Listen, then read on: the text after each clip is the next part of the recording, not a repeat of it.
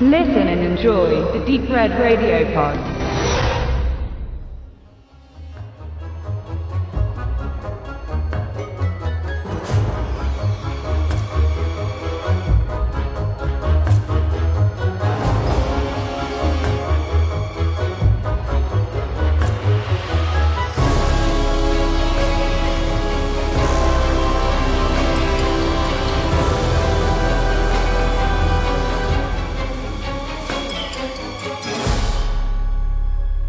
The Night House. Als ihr Ehemann Owen sich unerwartet suizidiert, findet Beth sich allein in dem Haus am See wieder. Sie tut ihr Bestes, um den Schock zu verarbeiten und Ruhe zu bewahren. Doch in der Nacht wird sie von Albträumen heimgesucht. Visionen einer Präsenz im Haus verfolgen und locken die Witwe.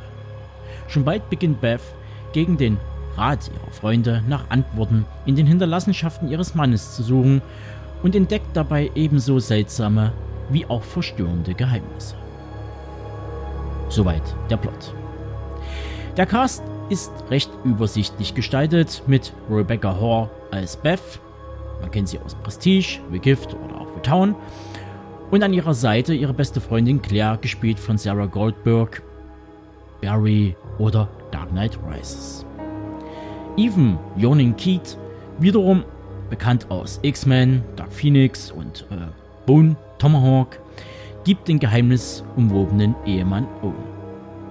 Und damit noch etwas Lebenserfahrung ins Spiel kommt, mimt Wendy Curtis Hall, Die Hard 2, Falling Down oder Black Rain den sympathischen Nachbarn am See. Inszeniert wurde Nighthouse von David Bruckner. Das Ritual, Southbound und The Signal. Geschrieben und erdacht andersherum von Ben Collins und Luke Piotrowski. Beide zeichnen sich für das 2017er Coming-of-Age-Drama Super Dark Times verantwortlich. Soviel zu den Fakten.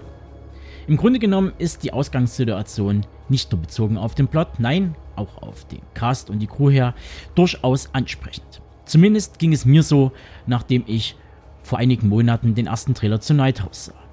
Ein stylisches Horror-Drama, wie es die letzten Jahre on vogue ist. Und das ist wohl auch eines der Probleme, die ich in der letzten Zeit mit der Art von Elevated Horror habe. Dem Zuschauer soll ein enges, durchdachtes Gedankenkonstrukt großer Tragweite mit vielen Metaebenen präsentiert werden. Aber mehr als lose Elemente und Ideen werden hier, wie auch woanders, nicht praktiziert. So findet zum Beispiel Beth in den Unterlagen ihres Mannes Aufzeichnungen, die bei weiterer Betrachtung bizarr und obskur wirken, aber auf die nicht weiter eingegangen wird.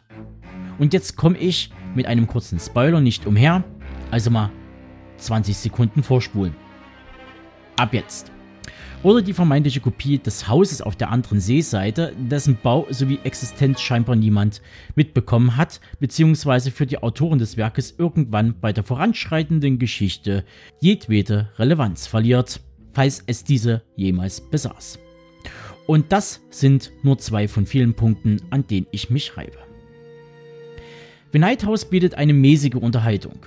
Die Mischung, bestehend aus der klassischen Geschichte um den unsichtbaren Mann und die ganze Dramatik bzw. den Prozess um den Verlust eines Partners, garniert mit etwas Logik aus dem Hause Escher, macht die Searchlight-Produktion für Disney zwar interessant, zumindest auf dem Papier, aber der Film ist müßig kommt nicht in Fahrt, bietet zu wenig Suspense, um einen bei der Stange zu halten.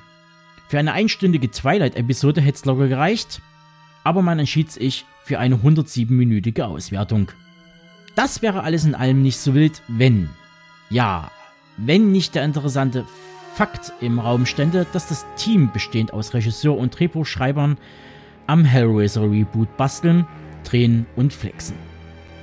Ich meine, Schlimmer als die letzten sechs Teile des Zenobiten-Franchise kann es nicht werden, aber dennoch bin ich etwas skeptisch nach der Sichtung von Nighthouse.